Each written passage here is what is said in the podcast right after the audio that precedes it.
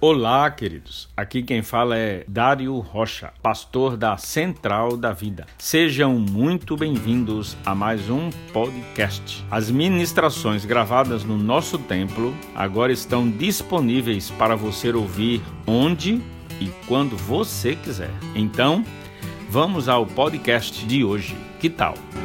Sentado, cansado Feche os olhos para poder ver além do que eu posso entender. Passamos por problemas que não sabemos como enfrentá-lo, como conduzir, administrar a situação. Mas eu quero deixar para você uma palavra de Deus muito interessante. Você não é o primeiro e você não é o único profetas, homens de Deus, discípulos, reis, servos, escravos, todos, de um modo geral, já passou por essa dificuldade. Homens de Deus que passaram por dificuldade semelhante à sua. Eu não sei como está o seu coração hoje para adorar a Deus e como está grato a Deus por esse dia, por chegarmos aqui eu não sei. Mas eu quero lhe dizer uma coisa: Deus conhece o seu coração. Deus sabe a sua necessidade. E Deus tem uma palavra para o seu coração nessa noite, de acordo com a sua necessidade. Porque muitas vezes, irmão, nós pensamos que, por ser o seu problema diferente do meu, a palavra só vai servir para você, não serve para mim. Mas quando eu vejo o exemplo lá de Atos dos Apóstolos, onde havia muita gente reunido, várias pessoas, várias nações, várias línguas diferentes, e o Espírito Santo falou na língua de cada um. Então eu quero dizer com isso que Deus vai falar a sua necessidade nessa noite. Porque é o Espírito Santo quem faz isso, é Ele quem fala, é Ele quem vai falar o seu coração. Abra sua Bíblia, 1 Samuel capítulo 30, é lá no finalzinho do 1 Samuel. Tem aqui como título: Ziclag é saqueada pelos Amalequitas. Esta cidade de Ziclag foi saqueada pelos Amalequitas. Nós vamos ler alguns versículos. Acompanhem a leitura que vamos fazer. Sucedeu, pois, que Chegando Davi aos, aos seus homens ao terceiro dia, a Ziclag, já os amalequitas tinham dado com ímpeto contra o sul de Ziclag, e esta ferido e queimado. Tinham levado cativas as mulheres que lá se achavam, porém a ninguém mataram, nem pequenos nem grandes, tão somente os levaram consigo e foram seu caminho Davi e seus homens vieram à cidade, e ele a queimada, e suas mulheres, seus filhos e suas filhas eram levados cativos. Então Davi e o povo que se achava com ele ergueram a voz e choraram, até não terem forças para chorar. Também as duas mulheres de Davi foram levadas cativas, a Noã a Geslita, e Abigail, a viúva de Nabal, o carmelita. Davi muito se angustiou, pois o povo falava de apedrejá-lo, porque todos estavam em amargura, cada um por causa de seus filhos e suas filhas. Porém, Davi se reanimou no Senhor seu Deus. Vamos ficar até aqui, o versículo 6. Porém, Davi se reanimou no Senhor seu Deus. Eu acredito que você já conhece essa história. Talvez nem todos conheçam ou tenham ouvido falar. A Bíblia é um livro grande, cheio de informações, e muitas vezes nós não acompanhamos, nós não ouvimos ou lemos tudo, todas as informações que está contida nesse livro, mas pelo menos em parte Talvez você já tenha lido, já tenha passado por essa passagem, e agora você vai ser uma oportunidade onde você pode refletir um pouco mais sobre essa lição. Eu gostaria apenas, irmãos, para que você entenda melhor, e não precisa você abrir a sua Bíblia, mas eu vou voltar um pouco ao capítulo 27 desse livro, aonde conta a história e o motivo pelo qual Davi chegou a essa cidade. Todos nós sabemos que Davi foi rei em Israel. E todos nós sabemos também que quando ele foi ungido rei, havia um rei em Israel chamado Saul. E esse rei, ele perseguiu a Davi. E perseguiu por muito tempo. E perseguiu implacavelmente procurando Davi para o ferir, e que Davi iria a qualquer momento assumir. Então ele ficou perturbado e tentou não deixar que esse reino chegasse à mão de Davi. Davi então usou uma estratégia muito interessante. Ele disse: Eu vou fugir, eu vou embora me refugiar na cidade dos filisteus. Dessa forma, pode ser que de uma vez por todas, Saul deixe de me perseguir e eu possa viver em paz aonde eu estiver. E Davi então fugiu para essa para a cidade dos filisteus. Foi diretamente para a cidade de Gate, uma cidade importante, a cidade dos reis de, dos filisteus.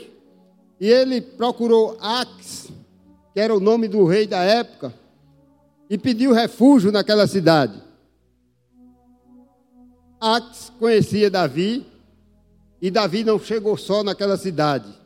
Quando Davi foi para aquela cidade, irmão, Davi foi com 600 homens.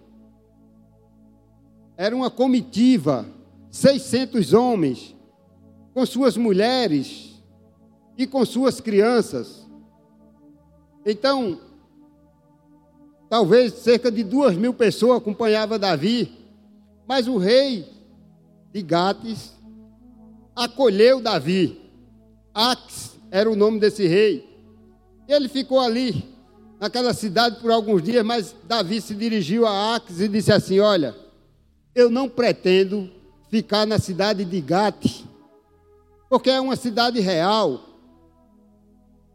Então eu não tenho interesse nenhum de morar aqui numa cidade real, numa cidade do rei dos filisteus. Eu gostaria que você me mostrasse uma outra cidade aonde eu pudesse ficar com os meus homens, com essas famílias e tocar o barco, tocar a vida. Axe, então, sugeriu a Davi que ele fosse para a cidade de Ziclag. Era uma cidade às proximidades, talvez de Gate, e Davi seguiu para lá com os seus homens, e ali ele fixou morada por algum tempo. A Bíblia diz que ele passou ali cerca de um ano e quatro meses. Nesse período, Ax foi convocado, não é? Tinha que ir a uma guerra porque os seus inimigos estavam os amalequitas e outros mais, estavam, aliás, o povo da, da, da Judéia, não é? também estava lá para brigar contra os filisteus. Gat, que era a cidade onde Ax morava, e onde Davi sempre estava ali perto, pediu para acompanhar o rei com os seus homens para defender os filisteus. Essa era a intenção de Davi, juntar-se ao grupo para defender.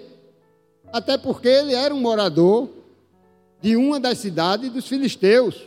Era do interesse dele ele livrar os inimigos de Aques, que era o rei da época dos filisteus. Aques, então, permitiu que Davi o acompanhasse. Lá na frente, na fileira, na fronteira, estava muitos soldados filisteus e alguns dos principais dos filisteus que estavam lá e que seguiram para lá também estavam para defender, obviamente, a sua cidade. Mas quando ele viu Ax acompanhado de Davi e seus homens, os príncipes dos filisteus perguntaram a Ax, o rei de Gate, o rei dos filisteus, o que fazem esses hebreus aqui conosco? O que é que eles fazem aqui? Por que eles estão aqui? Fazendo o quê? E Ax tentou explicar aos principais dos filisteus que o motivo pelo qual Davi estava ali era justamente para defender os filisteus da raça inimiga que estava se preparando para uma guerra. Veja a história como é interessante.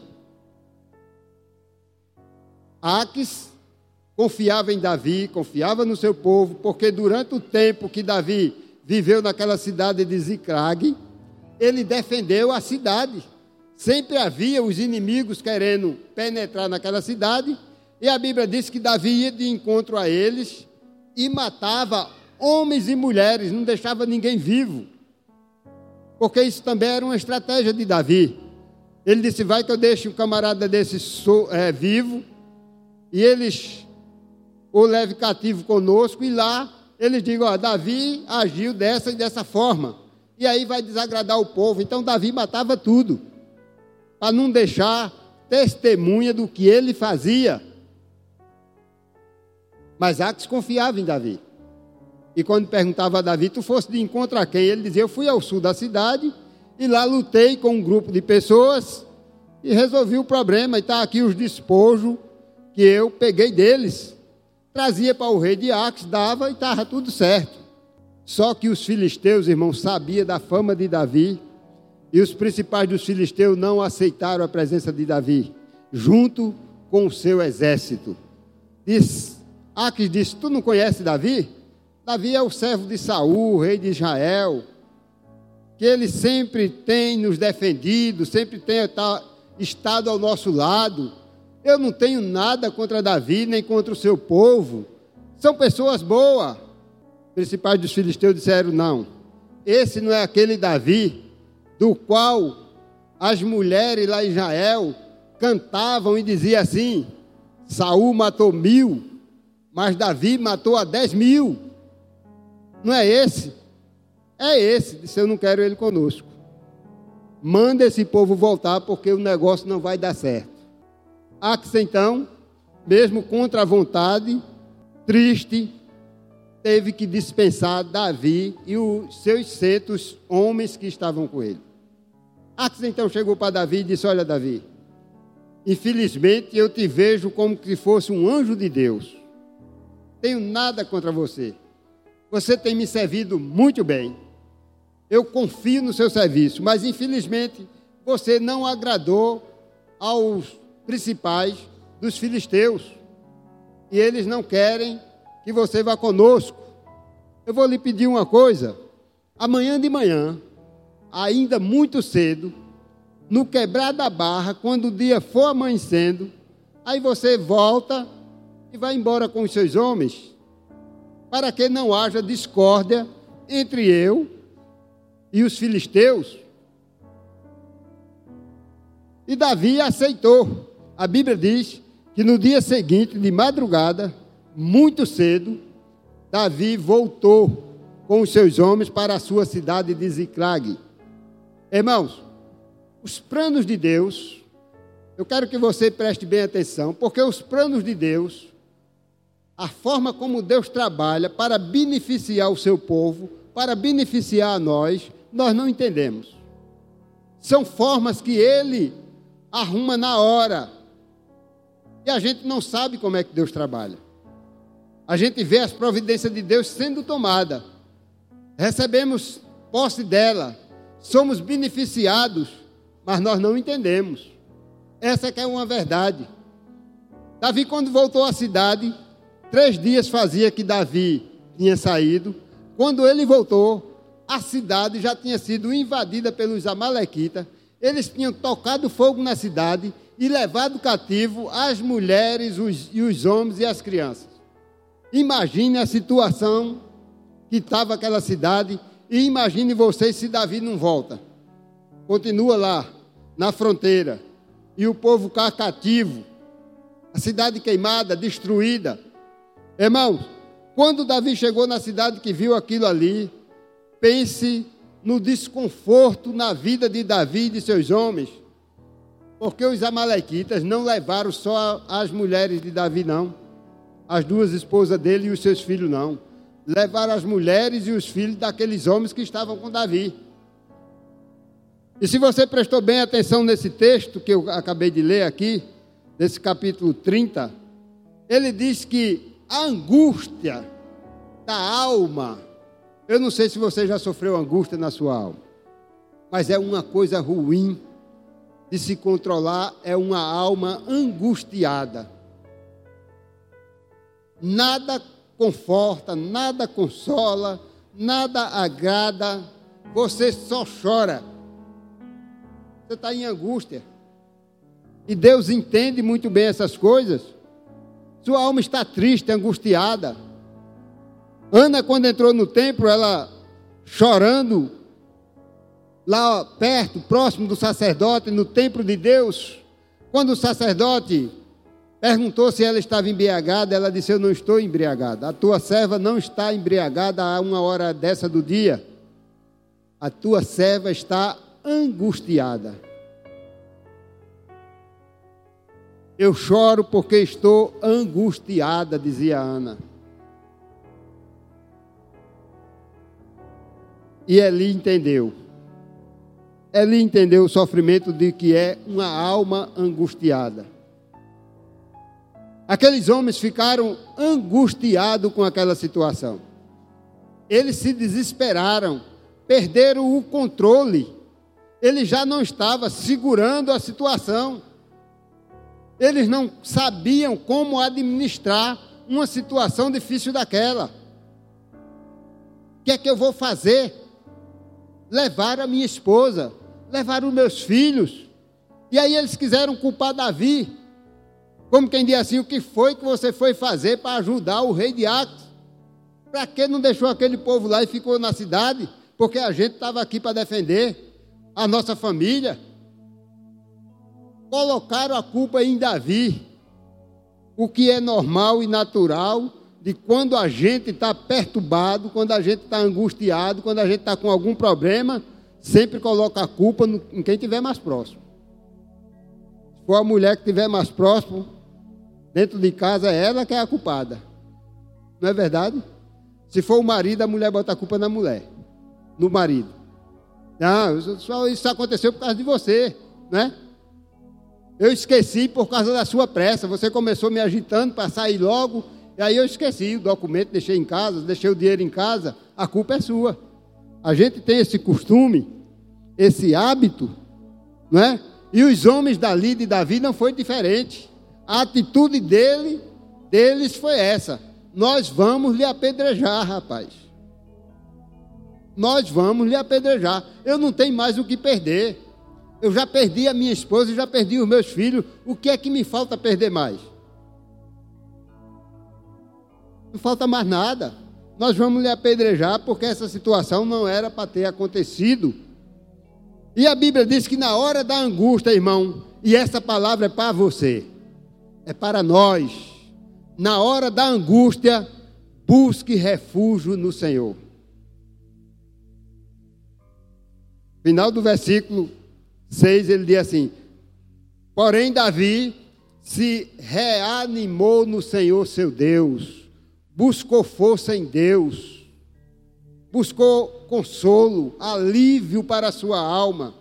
Davi era um verdadeiro adorador, Davi sabia como resolver a situação, mesmo na hora da angústia, mesmo na hora da tristeza, na hora da tribulação, Davi se fortaleceu em Deus. Ele buscou em Deus força.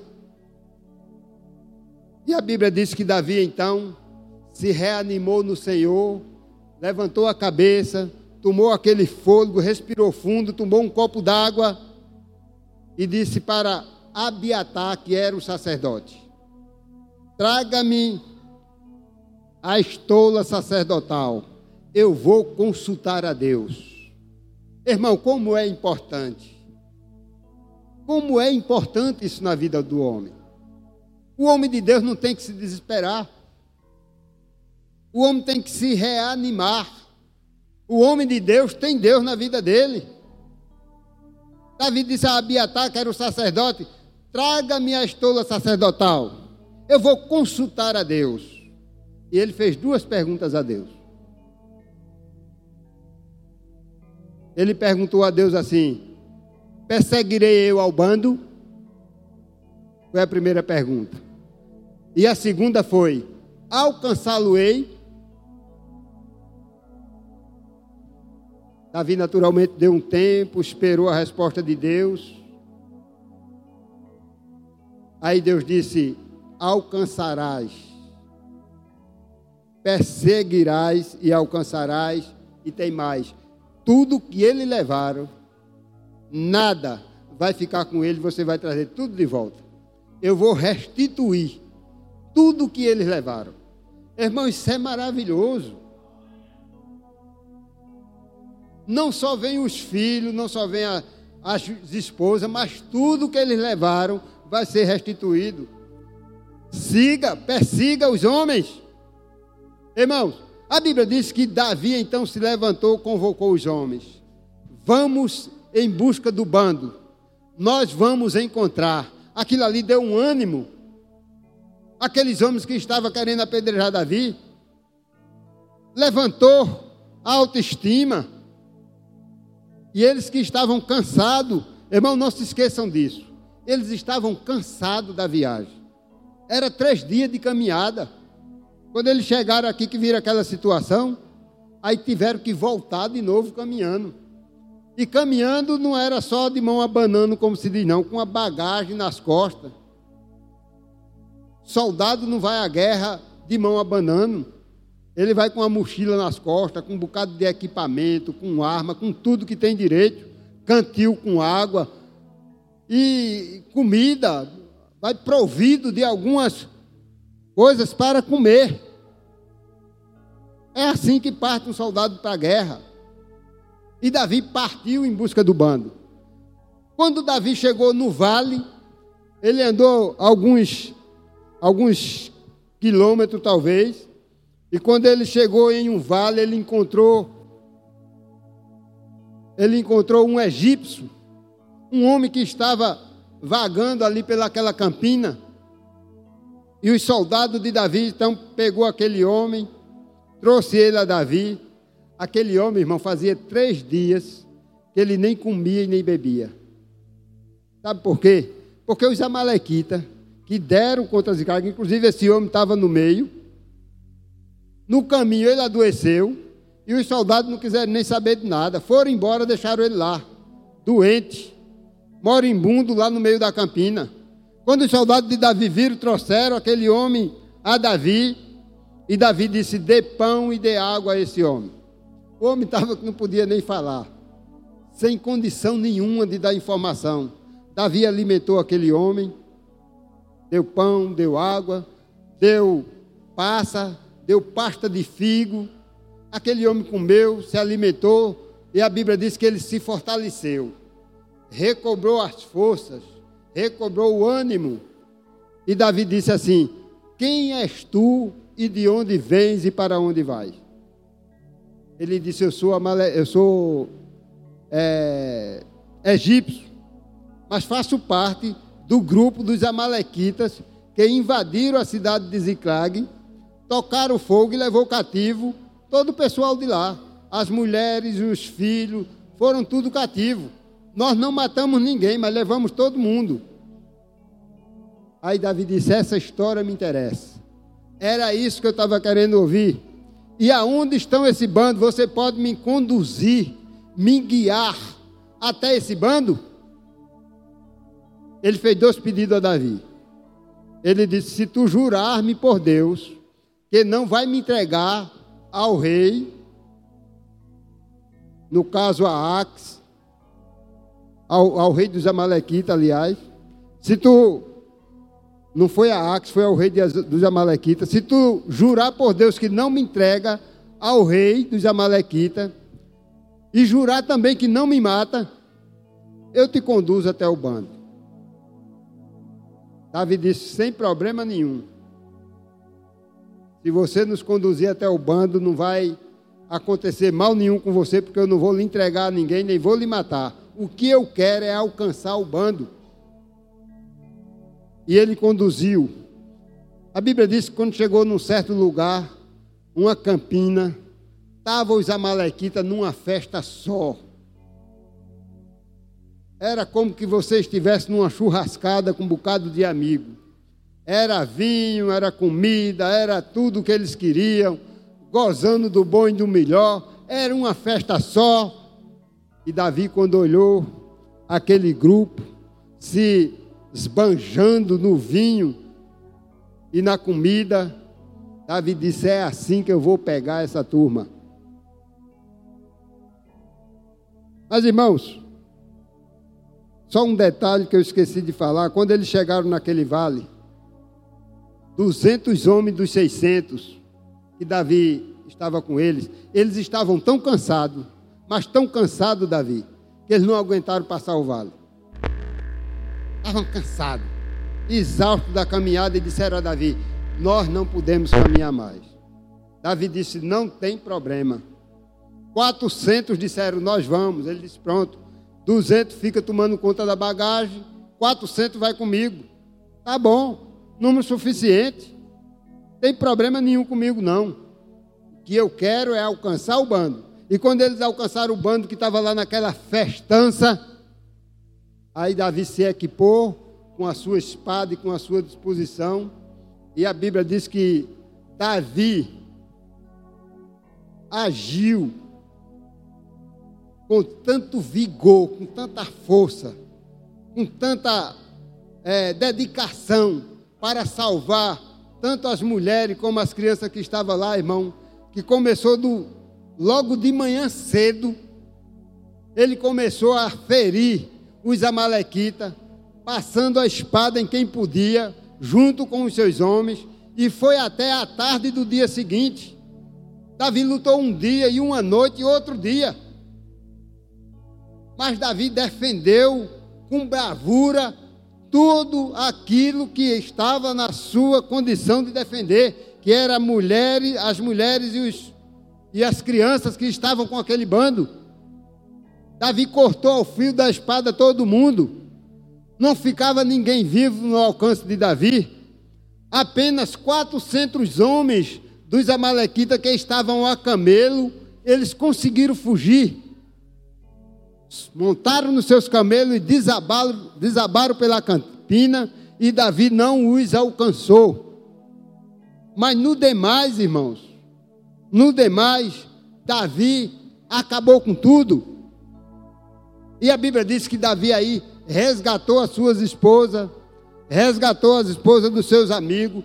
Nenhum dos soldados de Davi foram feridos, nenhum chegou a morrer, não houve queda, não houve desfalque, o grupo de Davi permaneceu firme e forte. Deus, muitas vezes, irmãos, trabalha dessa forma na nossa vida. É por isso que eu digo: você não entre em desespero por conta de uma situação difícil.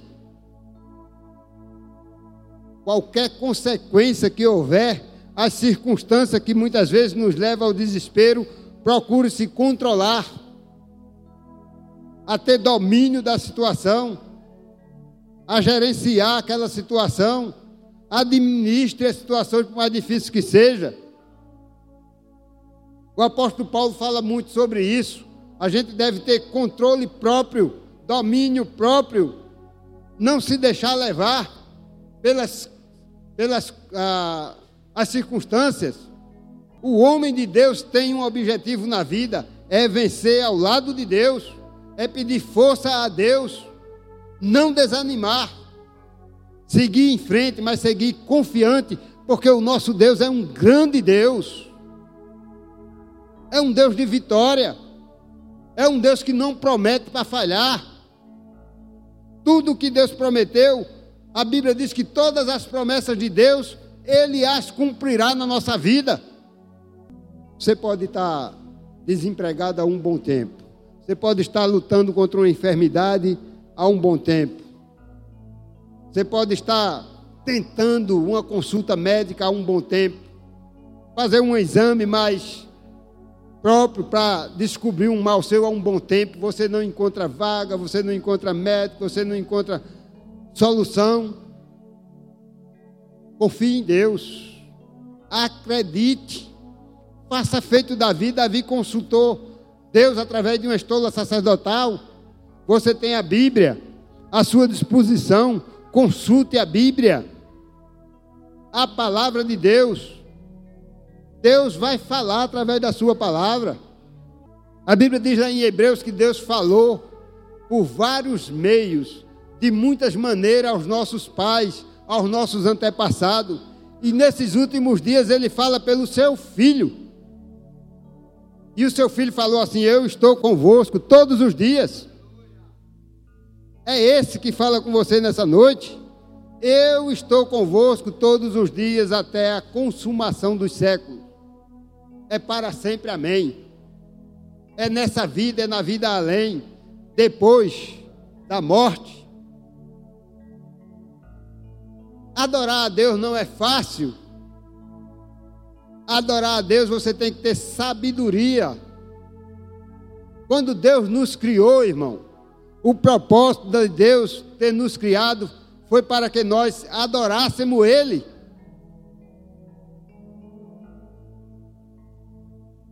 A gente evangeliza, a gente canta, a gente prega, a gente é, somos missionários, é um mandado da Bíblia, mas nada disso um dia você não precisa evangelizar, você não precisa orar, você não precisa pregar, mas você precisa adorar.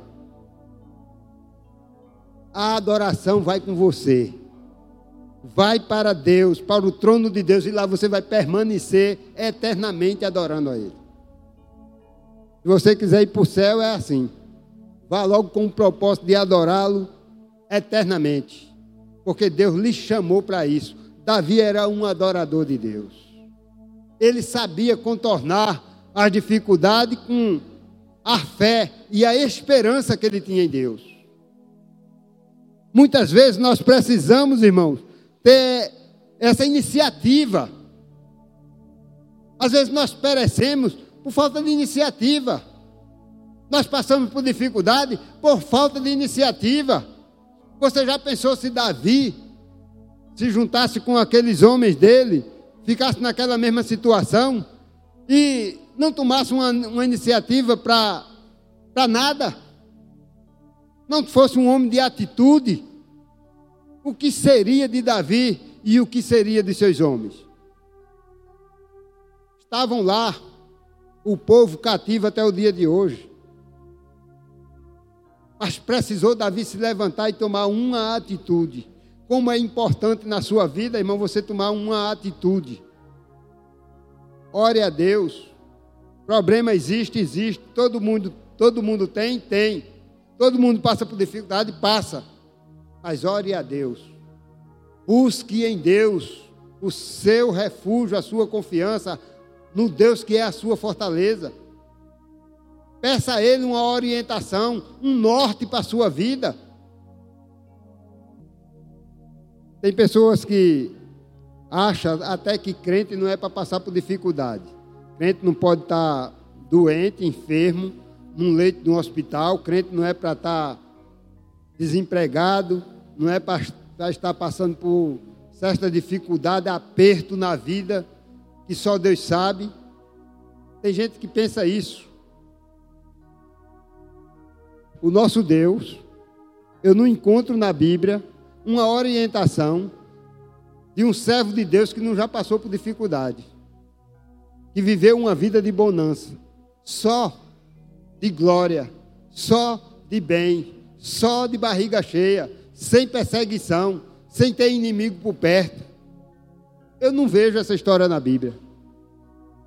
O que eu vejo na Bíblia é Deus dizendo: vá, porque eu sou contigo.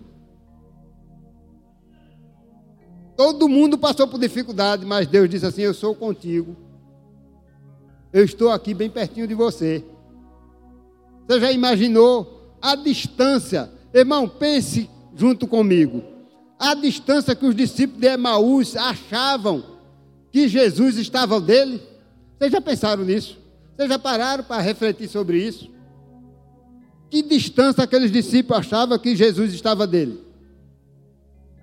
Morto, sepultado, já o terceiro dia, o homem desaparecido, solução nenhuma, e aqueles homens tristes, caminhando e dizendo assim: a minha esperança, a nossa esperança estava nele, agora acabou. Era assim que eles iam caminhando e conversando. E Jesus caminhando ao lado dele e eles não sabiam. Às vezes Jesus está tão pertinho de você, meu irmão. Tão pertinho de você, minha irmã. Ali ao seu lado. E você buscando solução bem longe. E ele está ali. Por que não me procura? Por que não me procura? Eu estou aqui, tão pertinho. Irmão, Deus estava tão próximo de Davi quanto Davi estava próximo dele na sua adoração, na sua reflexão, na sua busca a Deus. A sua proximidade de Deus é o seu lado espiritual, é a sua fé. Quem vai dizer a distância é a sua fé. Se você se distanciar de Deus, obviamente ele vai ficar distante de você. A recíproca deve ser verdadeira. Você se distancia e a palavra de Deus diz assim: na medida em que você se distancia de mim, eu me distancio de você. E na medida que você se aproxima de mim, eu me aproximo de você. Quando Davi se aproximou de Deus, Deus encostou perto dele. Disse: Vá, rapaz. Você vai alcançar o bando e eu vou restituir tudo. Deus quer restituir a você tudo aquilo que você perdeu que você sente falta. O nosso Deus continua sendo o mesmo. E Deus não depende de quantidade para prover uma situação boa para você. Deixa eu lhe dar um exemplo. Deixa eu lhe dar um exemplo que eu, eu acho muito interessante, é o exemplo de Elias. Depois da profecia de Elias ao rei Acabe, quando Elias disse assim: vai, não vai chover sobre a terra durante três anos e seis meses, conforme a minha palavra. Irmão, dizer isso na barba de um rei não é fácil, não. É preciso coragem. Até porque Elias já era um homem também perseguido, como nós somos perseguidos. Mas ele disse na cara de Acabe: Não vai chover. E se retirou. Mas Deus disse a Elias assim, ó: Elias, vai para uma fonte. Está lá distante. Tem um veiozinho d'água lá, uma fontezinha, que tu vai beber daquela fonte até ela secar. E eu já providenciei corvos para pegar da casa de Acabe pão e peixe para te dar de comer. Irmão, que Deus é esse que nós servimos? Deus não precisou de um homem, Deus não precisou de uma mulher, Deus não precisou de um rei, Deus não precisou de um alto comerciante para suprir a necessidade de Elias. Deus só precisou de um corvo. Talvez para nós um urubu, uma ave de rapina. Eu já providenciei. Todos os dias ele vai levar pão e peixe para tu. E a água tu tem lá.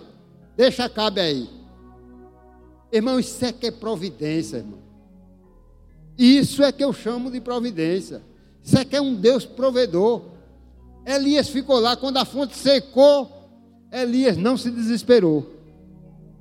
Deus disse: Elias, hoje tu vai comer e beber, e com a força dessa alimentação, porque a fonte vai secar, com a força dessa alimentação, tu vai caminhar 40 dias e 40 noites, porque eu já ordenei a uma mulher na cidade de Sarepta para te servir, para te dar de comer, para te alimentar. Meu irmão, Deus não procurou o rei daquela cidade, o governador daquela cidade, Deus procurou uma viúva pobre para dar de comer a Elias. Quando Elias chegou na casa daquela mulher, irmão, ela não tinha nem o que comer. Ela só tinha com ela um bolinho de farinha e um pouquinho de azeite. E quando Elias pediu comer aquela mulher, aquela mulher disse: Meu senhor, não que comer, não. Olha, tão certo como vive o Senhor, só tenho aqui um punhadinho de farinha e outro pouquinho de azeite. E eu vou fazer um bolinho aqui para comer eu e meus filhos, não dá mais para ninguém. E depois nós vamos esperar a morte. Não temos mais alimento. Mas o homem de Deus, ele anda orientado. Ele disse: faça primeiro para mim. Faça tudo isso que você está dizendo. Faça o bolinho, usa a farinha, usa o azeite, mas primeiro me dê. Irmão, eu acredito que a fé daquela mulher ferveu dentro dela. Porque como é que eu vou acreditar num negócio desse? Me diga. Qual de vocês vai chegar na minha casa pedir um pão, que só tem um pão para mim, e você vai dizer assim: me dê primeiro para mim esse pão, eu vou comer e depois Deus vai prover o seu. Você acha que eu vou acreditar? Tem que se ter fé. E aquela mulher acreditou. Fez o bolinho, deu a Elias, Elias comeu. E disse assim: Tu tem vasilha em casa para botar farinha e para botar azeite? Tu tem. porque essa botija de azeite vai ser cheia. Vai haver provisão aqui nessa casa. Sabe o que é que tu faz? Pede panela emprestada à tua vizinha, mas pede o que puder. É sem limite. É o que você puder. E ela pediu, ela acreditou na palavra do profeta. E ela, a Bíblia diz que quanto mais ela despejava azeite nas vasilhas, mais tinha azeite na panela. E ela encheu todas as vasilhas. Todas as vasilhas. Aquela mulher era pobre, viúva e endividada. Que situação, viu, meu irmão? A pessoa, pobre, viúva e endividada, estava devendo. Elias disse: Não tem mais vasilha? Ela disse: Tem não. Disse: Então vai cessar o azeite. Agora tu vai fazer o seguinte: vende uma parte desse azeite e paga as tuas dívidas. E com o restante, tu vai viver o resto da vida. Deus provedor. O nosso Deus é assim. A promessa que ele fez a Davi foi: você vai, você vai alcançar o bando e você vai restituir tudo que eles levaram. Precisamos acreditar nesse Deus, na forma como a palavra diz.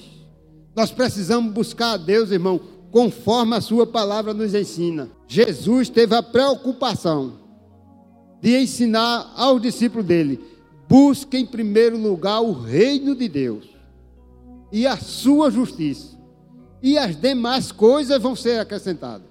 Você não se preocupe com as outras. Adore primeiro a Deus. Busque a Ele de todo o seu coração. Vai!